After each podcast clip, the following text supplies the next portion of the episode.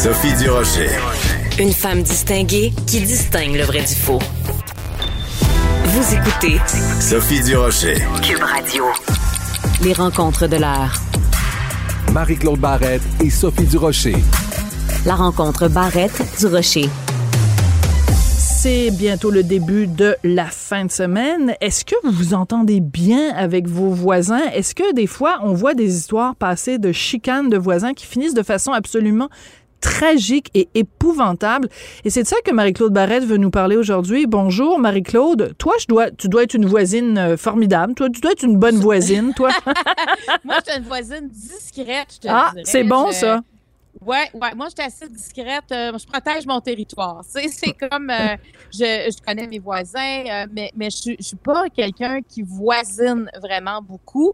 Mais j'ai entendu quand même euh, beaucoup d'histoires concernant concernant les voisins, et c'est pour ça que je, je voulais qu'on parle entre autres de ce qui s'est passé à Quaticook parce Oui. que tu sais quand tu dis que ça peut dégénérer, Ah, c'est sordide. là. Oui, Ben, raconte. écoute, c'est- Janine Perron-Ruel, une dame de 80 ans qui habite à Quaticook, elle habite euh, au rez-de-chaussée euh, d'un bloc. À un moment donné, un, de quelqu'un arrive en haut de chez elle, il s'appelle Yannick Dosti Pouliot, et lui, il a, il a un chien. Et euh, à un moment donné, euh, ben, déjà, c'est comme si on, c'est comme s'ils s'entendaient pas, mais il y avait pas, euh, il n'y a pas de raison euh, claire.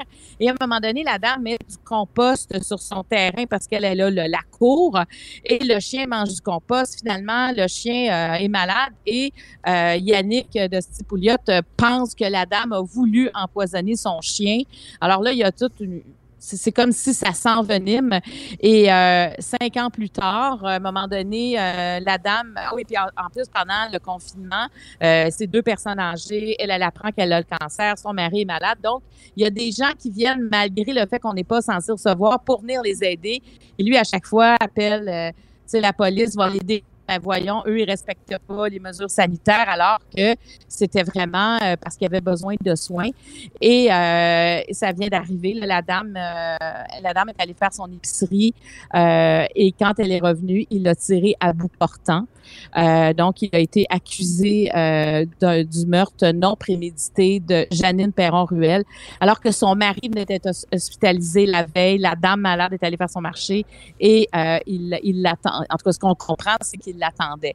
Alors, elle est décédée et euh, cette nouvelle-là, évidemment, euh, traumatise Quaticook présentement. On peut imaginer euh, quand ça arrive dans ton secteur, une Mais chose oui. comme ça. Puis il y en a qui disent, il y en a qui disent, écoute, on n'a jamais rien vu, mais il se passait vraiment quelque chose parce que ce- c'est la petite fille de, de Madame Perron-Ruel dit qu'elle se sentait surveillée euh, par cet individu-là. Alors, ça a vraiment dégénéré. Euh, on a comme l'impression que c'est à cause d'un chien, mais des fois, il y a des mésententes comme ça, mais je, je veux dire, quand on lit ça, on trouve ça épouvantable. Puis c'est, c'est terrible. C'est terrible. Épouvantable. Juste parce que tu habites au même endroit puis que tu t'entends pas, il y en a un qui décède, tu sais, ça n'a pas de sens, là. Oui, puis il y a, y a Et- évidemment la, la, la mort et tout ça, et puis le, le- cette espèce de paranoïa du gars qui pense que l'autre est en train de de- d'empoisonner son chien. Mais ce que tu racontes aussi par rapport à ce qui s'est passé pendant la pandémie, la pandémie a fait vraiment ressortir le pire de l'être humain. Parce qu'écoute, cette pauvre dame-là qui a le cancer, il y a des gens qui viennent chez elle pour la soigner, pour lui donner des traitements. L'autre appelle la police à chaque fois parce qu'on n'avait pas le droit de recevoir du monde chez nous. Tu te dis vraiment, c'est euh, des relations entre voisins où, euh, tu sais, comme Madame Kravitz, là, dans Ma sorcière bien-aimée, est toujours derrière son Oui. petit rideau, là, en train Oui. d'observer le voisin, puis de, de se frotter les mains chaque fois qu'elle peut les pogner en, en, en ayant fait quelque chose de pas correct. C'est c'est ça qui est sordide dans ces histoires de voisins où on a l'impression que l'être humain, l'homme est un, est un loup pour l'homme, là. Absolument. Puis, puis tu sais, moi, j'ai suivi quelque chose qui s'est passé à Saint-Fulgence. Ça, c'est euh, dans, les, fi- dans le fjord du Saguenay, Raconte. euh, dans le rang Saint-Joseph. Donc, on peut imaginer là, que les voisins, il y en a dans un rang, on peut imaginer là, c'est pas concentré nécessairement, mais il y a un couple là, qui décide euh, d'avoir des enfants, d'aller vivre à la campagne. Et quand ils achètent la propriété, euh, on leur dit que le voisin empiète sur leur terrain. Tu sais que c'est toléré, mais, mais que leur analyse de leur terrain quand même vont plus loin que ce qu'ils voient. Et quelques années plus tard, il n'y a pas trop pendant les cinq premières années, euh, tout va bien. Et à un moment donné, le, le voisin, lui, euh, ben, le nouveau, le nouvel arrivant, lui décide qu'il a besoin d'un cabanon. Donc, il va empiéter sur son propre terrain. Il récupère une partie euh, de son terrain. Ouais. Euh, et là, ben, là, ça a ça s'est pas bien passé. Puis là, ben, il a décidé, euh, le nouveau voisin, de mettre une haie entre les deux sur le terrain qui lui appartenait. Et là, ça, il y a eu une explosion. Le ton a monté voisins, tu même la, la, la, le voisin va menacer euh, la femme, la nouvelle arrivante de son vieux qui est enceinte de six mois. Il va la menacer directement chez elle. Donc, il y a une plainte qui arrive euh, à la cour. La cour civile tranche en faveur, évidemment, des nouveaux voisins. Et finalement, en 2017, euh, le, nouveau couple décide de, de, mettre une clôture en bois entre les deux parce que la haie ne suffit pas parce qu'ils se, ils se sentent épiés. Donc, quand on fait une clôture, évidemment, pour que ce soit solide, il faut mettre des poteaux, ben oui. les creuser, les mettre dans le béton, dans le ciment, tu sais, pour, euh, pour que ça tienne eh bien, la voisine est allée enlever les poteaux avant que le ciment sèche. Et là, euh, évidemment, elle s'appelle Madame Turcotte, elle arrache tout ça. Et là, là, il y a une ordonnance qui a été euh, donnée à cette dame-là de garder la paix, mais il y a un procès qui va suivre parce que là, elle fixe les voisins. Les enfants de, des nouveaux voisins ne veulent plus aller dehors. La, la dame qui est à l'intérieur de sa, de sa maison, elle barre les portes, elle a peur de la voisine. Elle dit avant, je dormais seule parce que son mari doit quitter euh, une nuit sur deux pour son travail. Puis là, elle dit, je ne peux plus vivre chez, chez, nous. Je ne peux plus vivre dans ma maison.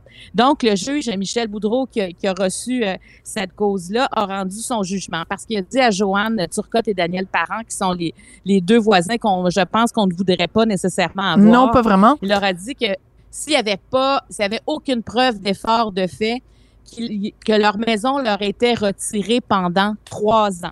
Finalement, ils ont entendu quelques mois et Madame euh, Turcotte a avoué ses torts et elle dit qu'elle va mettre de l'eau dans son vin. Et oui, elle a fait du harcèlement et là, elle veut pas quitter sa maison. Mais imaginez, imagine comment ça fait, mettons, si le nouveau couple décide de vendre sa maison, c'est ben un méchant vice caché, ça. Ben, qu'est-ce que t'en penses? Et c'est, mais t'as tout à fait raison. C'est un très, très bon point. Puis, tu sais, quand on dit des chicanes de voisins, on appelle toujours ça des chicanes de clôture. Et là, c'est vraiment, à la base, un vrai, une vraie chicane de clôture. Donc, imagine les gens, ils se retrouvent euh, coincés vraiment entre l'arbre et l'écorce. S'ils restent là, ben, c'est, c'est vraiment des relations absolument pas le fun avec les gens qui habitent juste à côté, euh, dans le terrain à côté, sur le rang. S'ils veulent vendre, ben ils ont pas vraiment le choix j'imagine quand même de prévenir ben écoutez les voisins d'à côté de toute façon ça a été tellement euh, bon publicisé etc médiatisé, médiatisé. Donc euh, c'est vraiment c'est mais ça s'appelle un cauchemar Marie-Claude. Ben tellement parce que tu sais t'achètes un lieu tu dis moi je veux voir grandir mes enfants ici c'est un lieu euh, qui nous qui nous convient. Tu peux pas penser que la maison voisine va gâcher cette paix d'esprit là que, que puis tu sais quand t'es chez toi là tu peux pas te sauver là c'est tu peux sais on est censé être bien chez nous alors quand un étranger vient vient briser ça pour euh, pour des raisons écoute euh, je dirais pratiquement de santé mentale je veux dire quand t'épies ton voisin quand tu fais une obsession de ton voisin il y a un problème il y a quelque chose qui va pas puis là je suis allée voir Sophie mais c'est quoi, c'est quoi les chicanes de voisins? Qu'est-ce qui provoque les chicanes de voisins? OK, vas-y. Écoute, ce que ça dit, c'est la première raison, c'est la délimitation du terrain. Bon, la fameuse chicane de clôture. Ben exactement. Ce qu'ils ont vécu, eux, ça, c'est fréquent. Puis tu sais, c'est souvent là des justement, euh, tu sais, quand c'est pas clair la limite, quand on quand on a une bonne entente avec un voisin, oui, oui, tu peux.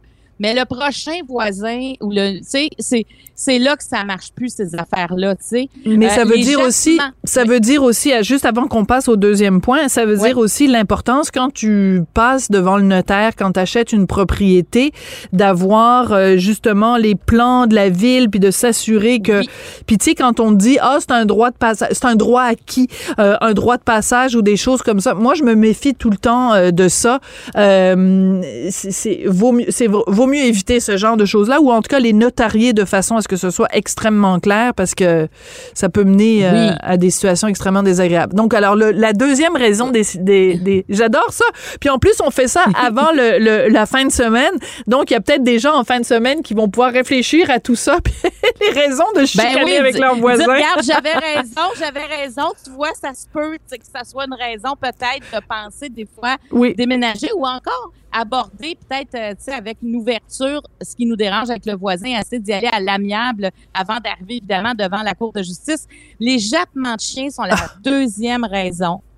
Euh, et, et, et ça, c'est délicat. Tu sais, moi, j'ai des chiens et des fois, là, je les, euh, je les envoie dehors le matin, puis je jappe, écoute, je vais aller chercher en jaquette dehors. là. Je veux dire, je, je peux imaginer le voisin qui entend mon chien japper. Ça, c'est, c'est stressant, je trouve, pour le propriétaire. Et c'est, ça peut être absolument dérangeant. Stressant pour le voisin. Un- ben oui, ben oui. Alors ça, là, c'est vraiment euh, une raison. Puis tu sais, j'imagine aussi que tu restes en appartement, puis le, le chien en haut jappe. Tu sais, c'est des affaires que des fois, tu vois pas venir. Tu sais, ça vient euh, nuire à, à, à ta tranquillité. Est-ce que La- je peux te raconter, Marie-Claude, Oui. attends, avant que tu Ben passes à la troisième, parce que je veux, je veux parler des chiens, parce que moi, tu le sais, j'ai j'ai une phobie des chiens. J'ai une phobie des aiguilles, j'ai une phobie des chiens.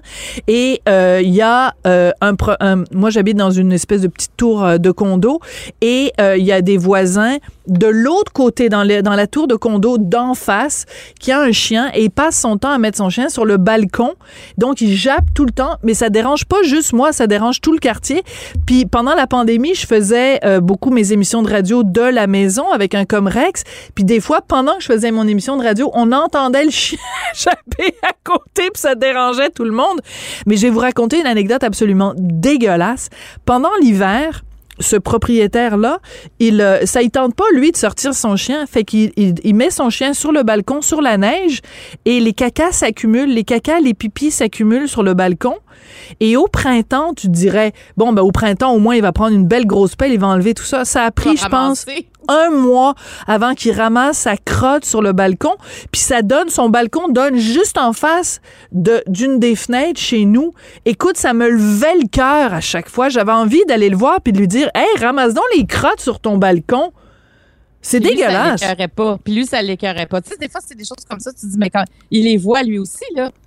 Les crottes. Parce que tu Ben vois, oui. ça, c'est la troisième raison, les excréments d'un animal. Ah ben là, bon Dieu que ça tombe bien. Je le savais même pas. Tu vois comme les grands esprits se rencontrent.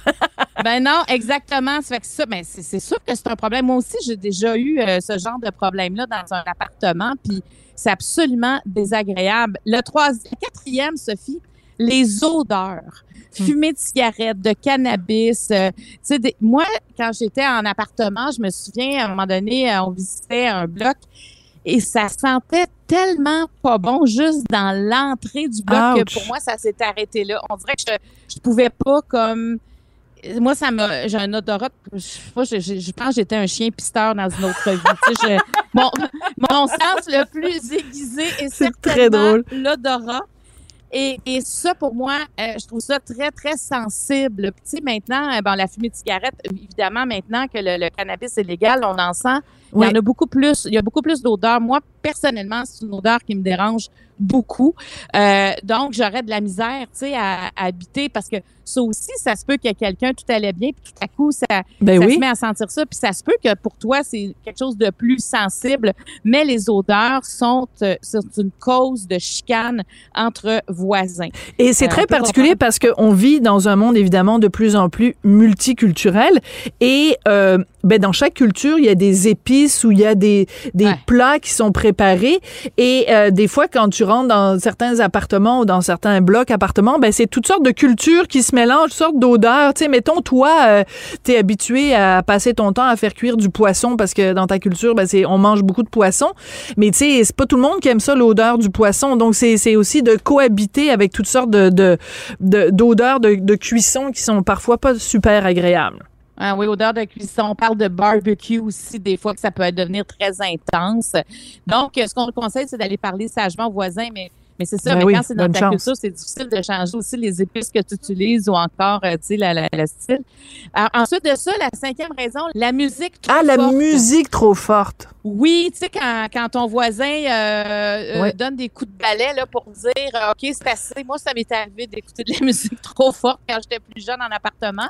Mais c'était correct que le voisin me le dise, je le baissais. tu sais, Ben parce oui. que des fois, je- j'oubliais moi-même là, que peut-être la musique, quand quelqu'un a un enfant, ou peu importe, puis ça fait boum boum en dessous ou au-dessus, pas agréable du tout le boum boum. Mais la musique trop forte, c'est une, une raison de chicane. Euh, on parle aussi d'un aménagement négligé. Puis ça, ça, dans des Dieu. quartiers résidentiels, on le voit souvent. là, Oui, surtout Euh, quand t'as, mettons que toi, t'as une cour euh, mitoyenne, t'as une maison mitoyenne, là, puis toi, ta cour, t'en prends soin, puis tu prends des petits, des petits couteaux pour bien égaliser ton petit gazon, puis le gazon de la personne d'à côté, c'est tout croche, il y a des, des détritus, euh, sa galerie a pas été rénovée depuis 1938, euh, c'est, c'est, c'est, Ouais. c'est, c'est choquant, hein, c'est vraiment désagréable, puis ça fait perdre de la valeur à ta maison aussi, à ta partie de la maison.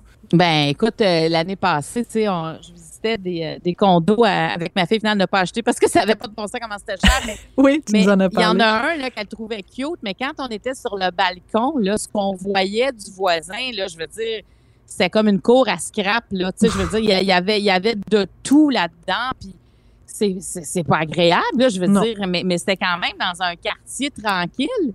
Puis, puis c'est ça, donc, euh, ça peut être une raison, évidemment, de, de, de chicane, d'inconfort, d'une raison pour déménager. Il y a aussi conflit de personnalité. Ben ça, moi, j'en connais des gens, Sophie, là, qui se pognent avec tout le monde. Mm. Tu sais, il y a- il y a- il- moi, j'en connais des gens là, que je voudrais pas être leur voisin parce que c'est sûr que ça pourrait être correct les premiers temps, puis à un moment donné, ça a déjà toutes sortes de raisons. Donc, ça aussi, c'est invisible. là. Ça peut arriver. Puis, tu sais, quand tu habites dans une tour à condo, dans un bloc appartement, Ben oui. Euh, les voisins, ils changent souvent quand même. Oui, puis quand tu as des réunions de copropriétaires, moi, ça me choque quand tu as des réunions de copropriétaires, puis qu'il y en a qui viennent même pas aux réunions, alors que tu prends des décisions qui s'appliquent à tout le monde, où il y a des gens qui veulent pas payer leurs frais de condo, puis des gens qui disent, mais tu sais, vivre en, condo, là, c'est vivre en communauté. Fait que si toi, t'a- t'acceptes les règles ou t'acceptes pas les règles, qu'est-ce que t'as d'affaire à aller habiter en condo? Écoute, Marie-Claude, on va conclure là-dessus avec une phrase célèbre de Jean-Paul Sartre, l'enfer, c'est les autres. Merci beaucoup, Marie-Claude. J'adore! Merci beaucoup, Sophie. À lundi. À lundi. Bye bye.